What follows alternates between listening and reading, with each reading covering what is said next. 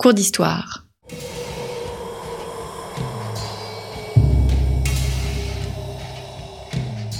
Une émission de la rédaction de Storia Voce.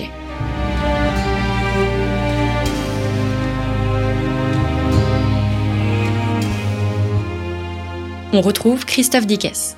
Chers auditeurs, bonjour, merci pour votre fidélité à Storia Voce et bienvenue pour ce nouveau cours d'histoire. Arnaud Fossier, bonjour. Bonjour. Merci d'avoir euh, répondu à notre invitation, cher Arnaud.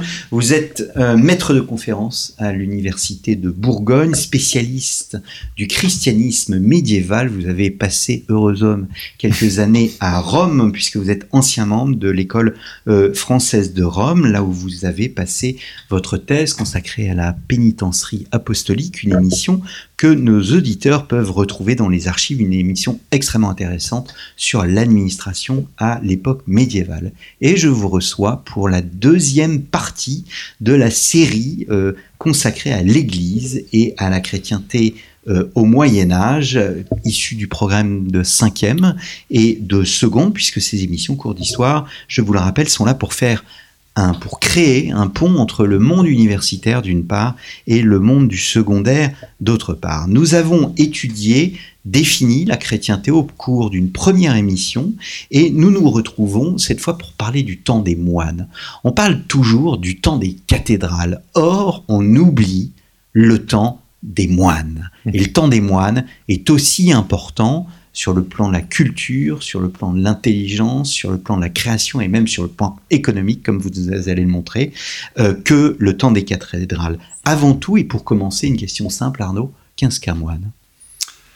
Qu'est-ce qu'un moine? Alors, euh, je partirai d'un paradoxe qui est le suivant, qui est que euh, en latin, monacus, ça signifie seul.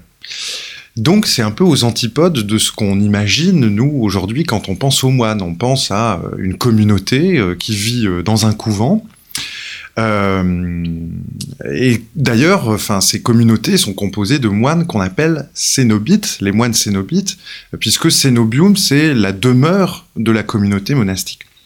Alors à l'origine, en fait, les moines sont des hommes seuls, ne vivent pas encore, euh, ne vivent pas encore aux communautés. Si on pense par exemple à ceux qu'on appelle les pères du désert, l'exemple le, plus connu c'est Saint Antoine, hein, Saint Antoine et ses tentations quand il part au désert égyptien et qu'il subit euh, ses tentations. Euh, donc ces premiers moines au deuxième, troisième siècle de notre ère, ce sont des ermites en fait. Et puis c'est seulement à partir du IVe siècle que vont être rédigées des règles de vie collectives auxquelles doivent se conformer euh, les moines qui vivent en communauté. En Orient, euh, on considère, puisque c'est d'abord en Orient que ces règles de vie ont été écrites, on considère que c'est euh, Pacôme, qui est un Égyptien, un moine égyptien, qui est le fondateur du cénobitisme. Et puis en Occident, on a l'exemple fameux de la règle de Saint-Benoît, hein, peut-être qu'on y reviendra, c'est la règle la plus connue, qui a été composée euh, au milieu du VIe siècle. Mais avant ça, une règle un peu moins connue, mais qui a beaucoup compté aussi, c'est celle de Jean Cassien, qui écrit un texte intitulé Les institutions cénobitiques. Et ce sont des textes, ces règles de vie sont des, textes très intéressants parce que euh, ils disent, ils gouvernent en détail toute la vie des moines toute la vie régulée, régentée. Donc euh, ça veut dire euh, la prière, la liturgie, mais aussi le travail, le sommeil, la santé, les punitions, les châtiments, etc. tout est dit euh, dans ces règles et les moines n'ont plus qu'à suivre ces règles. Hmm. Et comment, comment, comment devient-on moine? Est-ce une vocation comme une autre? On a un peu l'image de la famille qui impose aux au, petit dernier de rentrer mhm. chez les moines pour prier pour la famille. Euh, ce n'est pas le cas. Alors si, c'est le cas, bien sûr, évidemment. Il y a cet aspect... Euh, euh, cet aspect social, sociologique qui est très important tout au long de la période médiévale. Tout au long de la période médiévale. Oui, enfin en réalité, il y a quand même eu une période, c'est notamment jusqu'au jusqu'au XIIe siècle, ceux qu'on appelle les oblats. Les oblats, ce sont ces enfants qui sont en quelque sorte placés dans des institutions monastiques et qui sont offerts euh, de cette manière-là, offerts à Dieu. Euh, bon, alors c'est un aspect qui est indéniable de l'entrée dans la vie monastique, et puis il y a un autre aspect, c'est ce sont aussi des hommes qui font euh, qui font le choix de vivre en dehors de ce qu'ils appellent le siècle, en dehors du siècle, donc qui se mettent en retrait du monde. Donc ce sont des réguliers. Ce sont des réguliers. C'est pour ça qu'on appelle ça le clergé régulier, c'est parce qu'ils obéissent, ils obéissent à une règle qui les met en dehors du siècle. Par opposition. Par opposition au clergé séculier, qui lui vit dans le siècle, tout à fait. Mmh. Et puis une, une, une, autre caractéristique de ceux qui entrent dans la vie euh, monastique, euh, ils font des vœux. Euh, chez Saint Benoît, euh, dans la règle de Saint Benoît, il est dit qu'il faut que un moine professe, donc celui qui fait profession d'être moine, doit euh, faire vœu de stabilité, vœu d'obéissance, c'est d'ailleurs le premier vœu, hein, c'est le vœu principal, c'est le vœu d'obéissance à l'abbé, et puis vœu de conversion des mœurs aussi, hein, ce sont les trois vœux.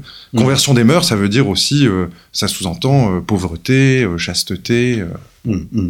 Alors l'un des paradoxes, c'est que ces hommes qui vivent en retrait du monde vont très vite acquérir à la fois une, une, une, influence politique, un rôle politique, mais aussi économique absolument incroyable. C'est-à-dire si on parle mmh. du temps des moines, euh, et, et, le temps des moines, d'ailleurs, quand on parle du temps des moines, on parle quoi? Du 10e, 11e siècle?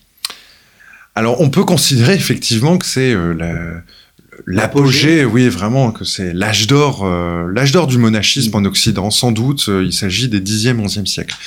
Euh, cela étant, une petite précision, c'est que cet âge d'or a été préparé euh, par une période antérieure qui est, qui est absolument décisive, qui est la période carolingienne. Pourquoi? Parce que euh, les souverains carolingiens, les empereurs carolingiens, n'hésitent pas à favoriser les très grandes abbayes, parce que c'est là que s'organise, parce que ce sont des lieux de prière, c'est là que s'organise la prière, mais c'est aussi là, ce sont des lieux de savoir, de, des lieux de transmission du savoir. Hein. Les écoles sont essentiellement des écoles monastiques. Euh, ce sont aussi, c'est aussi dans les monastères que euh, se trouvent toutes les bibliothèques et les ateliers de copistes, évidemment.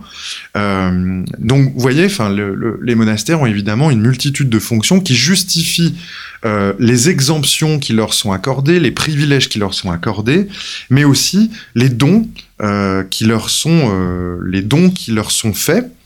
Euh, et puis une dernière raison aussi qui explique que dès la période carolingienne, les moines sont en quelque sorte favorisés, avantagés, euh, c'est que euh, les évêques sont accusés, en tout cas à la fin, à partir de la fin du IXe siècle, c'est frappant. Les évêques, eux, les évêques, les archevêques, donc le clergé séculier, est accusé, en quelque sorte, de justement de trop vivre dans le siècle. Souvent, les évêques, par exemple, euh, jouent aussi le rôle de comte. Donc, ce sont des seigneurs euh, ils agissent comme des seigneurs temporels. Ils n'ont pas qu'un pouvoir spirituel. Donc c'est vraiment dire à quel point ils sont complètement dans le siècle. Et du coup, l'aristocratie euh, va avoir tendance à favoriser les moines en se disant euh, c'est un milieu c'est un milieu plus pur et du coup la qualité des prières mmh. sera meilleure si elle est assurée par les moines. Mmh. Comment, euh, quels sont les, les rapports des moines avec le reste de la société. Comment expliquer que les moines, qui sont encore une fois en dehors du siècle, mmh. finalement aient contribué à la naissance de la féodalité? Alors, euh, effectivement, là aussi, il faut dire deux mots de cette, insertion des moines dans ce système économique et social qu'on a longtemps appelé féodal. Maintenant, euh, certains historiens parlent plutôt de société seigneuriale euh, pour éviter les connotations euh, du terme féodal. Donc, ce système économique et social, il est fondé de la féodalité entre guillemets, il est fondé sur des liens de protection et de dépendance. Des liens de protection et de dépendance entre les seigneurs entre eux, Hein, certains seigneurs sont les vassaux d'autres. Euh, et puis entre seigneurs et paysans. Alors quel est le rapport des moines à ça? Euh, Il y a au moins deux rapports entre les moines et ce système économique et social de la féodalité. Premièrement, les moines, euh, comme les moines prient pour le salut des âmes, et notamment pour le salut de l'aristocratie, et des morts et des ancêtres de l'aristocratie, en échange de ces prières, notamment des prières pour les, euh, des prières pour les morts. En échange, les moines vont recevoir un très grand nombre de terres. Hmm. Alors on a longtemps dit que c'était un système en fait de don contre don. Je te donne une terre et puis en échange tu pries pour moi. C'est plus compliqué que ça en réalité parce que il euh, n'y a pas de proportionnalité déjà exacte entre le don et puis le contre-don euh, spirituel. Donc maintenant les historiens euh, révisent un peu ce modèle de et don. ça peut être tout simplement des actes de foi Et puis ça pouvait être tout simplement des actes de foi, effectivement. Mm. Euh, alors, cela étant, euh, derrière ces actes, derrière ces actes de foi, et c'est la deuxième raison qui fait que euh, les moines jouent un rôle dans la féodale, dans le système féodal dans son ensemble, c'est que à force de recevoir euh, des terres et puis un certain nombre de biens aussi euh, euh, mobiliers parfois, hein, c'est pas que des biens fonciers, de nombreux monastères vont se constituer en seigneurie. Mm. Hein. Euh, et, euh, et sur leurs terres, ils vont, euh, enfin sur leurs terres, ils vont placer des paysans et même des serfs. hein. Les terres des moines sont cultivées. Euh, sont cultivées par des serfs. Et les moines exercent aussi sur ces, sur ces terres qu'ils ont reçues, ils exercent un certain nombre de droits seigneuriaux, notamment des droits de justice. Donc comme le ferait un seigneur, euh, comme le ferait un seigneur euh, laïque, Mm. en fait. Donc c'est une puissance féodale. hein. Le, le monachisme constitue une puissance féodale. Alors l'archétype de cette puissance, c'est quand même l'incontournable Cluny. Bien sûr, alors c'est l'exemple sans doute le plus, euh, oui, le plus, le plus fort, le plus paradigmatique. Euh, qui n'existe plus aujourd'hui, qui a été démantelé la Non, Révolution. effectivement, l'abbaye elle-même est largement détruite. On en trouve encore euh, quelques vestiges, mais enfin euh, Mm. euh, très très limités, suite effectivement aux destructions de la Révolution.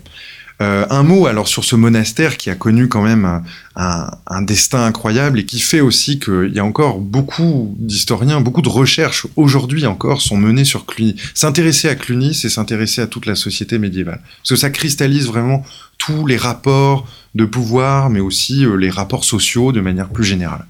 Euh, la spécificité de Cluny, euh, Cluny est fondé au début du Xe siècle par un aristocrate euh, aquitain. Et puis, la spécificité, c'est que Cluny va devenir très vite complètement indépendante. Elle elle n'est placée que sous la tutelle, sous la protection du pape. C'est-à-dire que Cluny ne doit rendre compte à aucun évêque, aucun archevêque, aucun, euh, aucun aristocrate laïque, personne. hein. Et les moines peuvent choisir aussi librement, euh, peuvent élire librement leur abbé. Et puis Cluny, euh, donc Cluny va se spécialiser aussi en quelque sorte dans la prière. Donc eux, pour le coup, les moines clunisiens ne cultivent pas du tout leur terre. hein. Ils laissent ce soin-là aux serfs et aux serfs et aux paysans. Et en un siècle, après, en, en moins d'un siècle après sa fondation, Cluny va fédérer plusieurs centaines de monastères dans toute l'Europe. C'est-à-dire qu'il y a la maison mère, et puis il y a des abbayes, des centaines d'abbayes qui sont euh, affiliées, alors à des degrés différents, mais qui sont affiliées à la maison mère.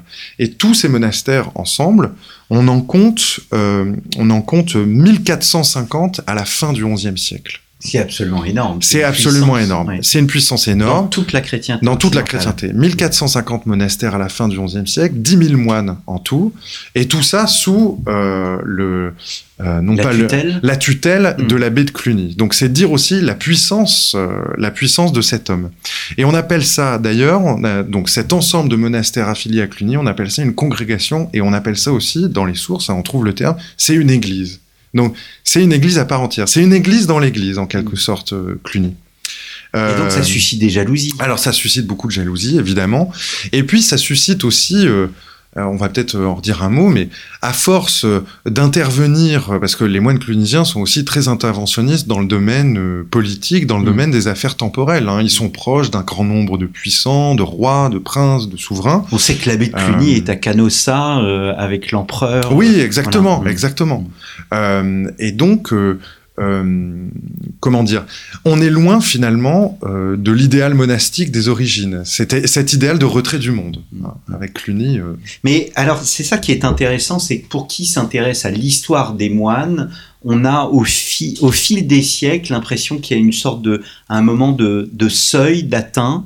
Euh, ce seuil révèle la critique, euh, l'attachement euh, à, à- à des richesses, et donc il y a une nécessité de renouvellement, je dirais plutôt de réforme, Hmm. comme il y a eu une réforme grégorienne, tout comme il y aura Saint François d'Assise au, au, au début du XIIIe siècle. Euh, on peut dire cela? Oui, tout à fait. Alors le, paradoxe étant que la réforme grégorienne, puisque vous la mentionnez, elle a été très largement inspirée par des clunisiens. Pour plusieurs raisons. Euh, mais finalement, ce sont, les, ce sont les moines de Cluny qui sont à l'origine de cette volonté de réformer le clergé séculier, de discipliner le clergé séculier. Et là, on est dans la seconde moitié du XIe siècle. Alors le paradoxe, c'est qu'au même moment, il y a effectivement des volontés de réformer le monachisme, réformer la vie monastique. il y a un certain nombre d'initiatives. Euh, Réformer, ça veut dire quoi? Ça veut dire retrouver la pureté des origines. Exactement. Retrouver, c'est ça. Hein, le sens de réformer, c'est ça. C'est réformer, c'est reformer, c'est revenir euh, effectivement euh, au sens originel des choses, à la pureté des origines, comme vous dites. Euh, et ça, alors, euh, un certain nombre d'initiatives vont être prises, notamment de la part d'ermites, même si très vite, en fait, euh, ces mouvements érémitiques du XIe siècle vont très vite être institutionnalisés. Le meilleur exemple, c'est euh, la fondation euh, la fondation de l'ordre des Chartreux, la fondation de la Grande Chartreuse dans les Alpes. C'est Saint Bruno qui qui a la volonté de refonder la vie de refonder la vie monastique sur des bases érémitiques. Et puis finalement, c'est tout de même un monastère qui se forme et qui et qui va essaimer et qui va se conformer lui aussi à une règle. Et puis l'exemple le plus euh, l'exemple le plus connu de cette volonté de revenir de revenir au sens originel de la règle de Saint Benoît, l'exemple le, plus connu de ça, c'est Cîteaux. C'est l'ordre des cisterciens qui est créé à la fin du XIe siècle. Donc là aussi, on est vraiment dans la même la même période.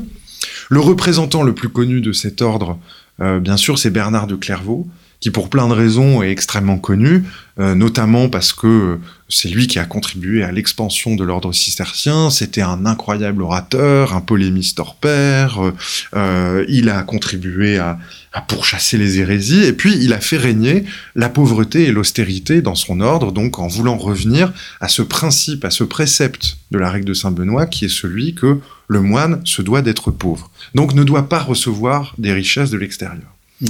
Tout le problème, c'est que Cîteaux va connaître, euh, alors pas tout à fait la même évolution, mais enfin un peu dans la même direction quand même, euh, le même type de transformation que, que Cluny, d'autant plus que Cîteaux, l'ordre des cisterciens se développe à une époque de très forte croissance économique et démographique, et que donc malgré cette volonté de revenir à la pauvreté, euh, ils vont eux aussi recevoir des terres, qu'ils vont finir par ne plus cultiver eux-mêmes, alors même qu'au début, euh, l'ordre cistercien avait dit désormais les moines devront travailler la terre euh, de leur blanche main. Euh, et puis, et puis, ils vont se trouver aussi dépassés. Alors ça, c'est dès la fin du XIIe siècle et le début du XIIIe siècle. Début du XIIIe siècle, les cisterciens se retrouvent un peu dépassés, notamment dans la lutte contre les hérésies, et puis dépassés aussi par rapport à des nouvelles populations, les populations urbaines qui en fait se désintéresse et se détourne en quelque sorte de ce monachisme traditionnel. Mmh. Et pourtant, au XIIIe siècle, apparaissent les ordres mendiants. Qu'est-ce qui distingue ces ordres mendiants de ces ordres euh, historiques ou traditionnels que sont les cisterciens, les bénédictins? Alors justement, la, la, la principale différence, c'est que ces ordres mendiants donc, enfin, essentiellement, les deux plus connus ce sont les franciscains et les, dominicains. Euh, ces ordres mendiants, justement, euh, vont connaître un succès fulgurant parce que eux ont su capter euh, l'attention des nouvelles populations urbaines et des nouvelles couches sociales urbaines. On est à un moment, en fait, où les laïcs, et notamment ceux des villes, sont issus de la classe marchande, ou bien des milieux juridiques, ou bien, enfin, des milieux juridiques, des milieux notariaux. Et ce sont euh, des, nouvelles, euh, des nouvelles couches sociales qui euh, ont soif de savoir, qui s'emparent de la culture écrite, et leurs aspirations intellectuelles et spirituelles changent et sont de plus en plus fortes. Et à ces aspirations, le monachisme traditionnel ne parvient plus à répondre. Alors que les ordres mendiants, eux, vont réussir à le faire, notamment pour une raison, et l'exemple le plus connu de ça, c'est François d'Assise, Saint François lui-même, euh, c'est que ces ordres mendiants sont eux-mêmes issus de ces nouvelles euh, classes, euh, de ces nouvelles couches sociales urbaines. Saint François, c'est un fils de marchand. Donc, il connaît cette mentalité. Ces ordres-là, ces ordres mendiants connaissent, connaissent la mentalité urbaine. Il est au fond très moderne, c'est-à-dire qu'il est de son temps et il répond à une réalité de son temps. Exactement.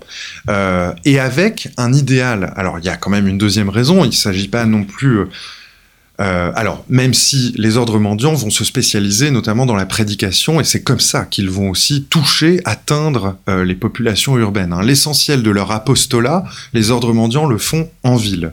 En un siècle, euh, c'est-à-dire entre le début du XIIIe siècle, les ordres mendiants sont fondés vers 1215-1221, 1215 pour les dominicains, 1221 pour les franciscains. Eh bien, en, en- en un siècle, c'est près de 2000 couvents dominicains et franciscains qui vont être fondés dans les différentes villes d'Europe. Donc la première chose, c'est ça, c'est la prédication et l'apostolat des ordres mendiants se fait surtout en ville, avec cette subtilité qu'ont les ordres mendiants de bien comprendre ces, nouvelles couches sociales. Et puis il y a une deuxième chose qui va euh, fortement impressionner et qui explique en partie euh, euh, leur succès, c'est que les ordres mendiants mettent, surtout les franciscains, mettent en pratique un, un idéal de pauvreté volontaire qui Hmm. est très fort et qui tranche complètement avec euh, les vieux ordres monastiques, euh, cisterciens, clunisiens, etc. Mm, mm. Eh bien, merci euh, beaucoup à Arnaud Fossier. Je renvoie nos auditeurs à la toute première émission que nous avons enregistrée ensemble, donc la chrétienté et ses limites, qui visait à définir ce qu'était la chrétienté euh, médiévale. Et je donne rendez-vous à ces mêmes auditeurs euh, la semaine prochaine. Nous étudierons la société médiévale. Était-ce véritablement une société totalement chrétienne? Merci à tous et merci pour votre fidélité et à la semaine prochaine.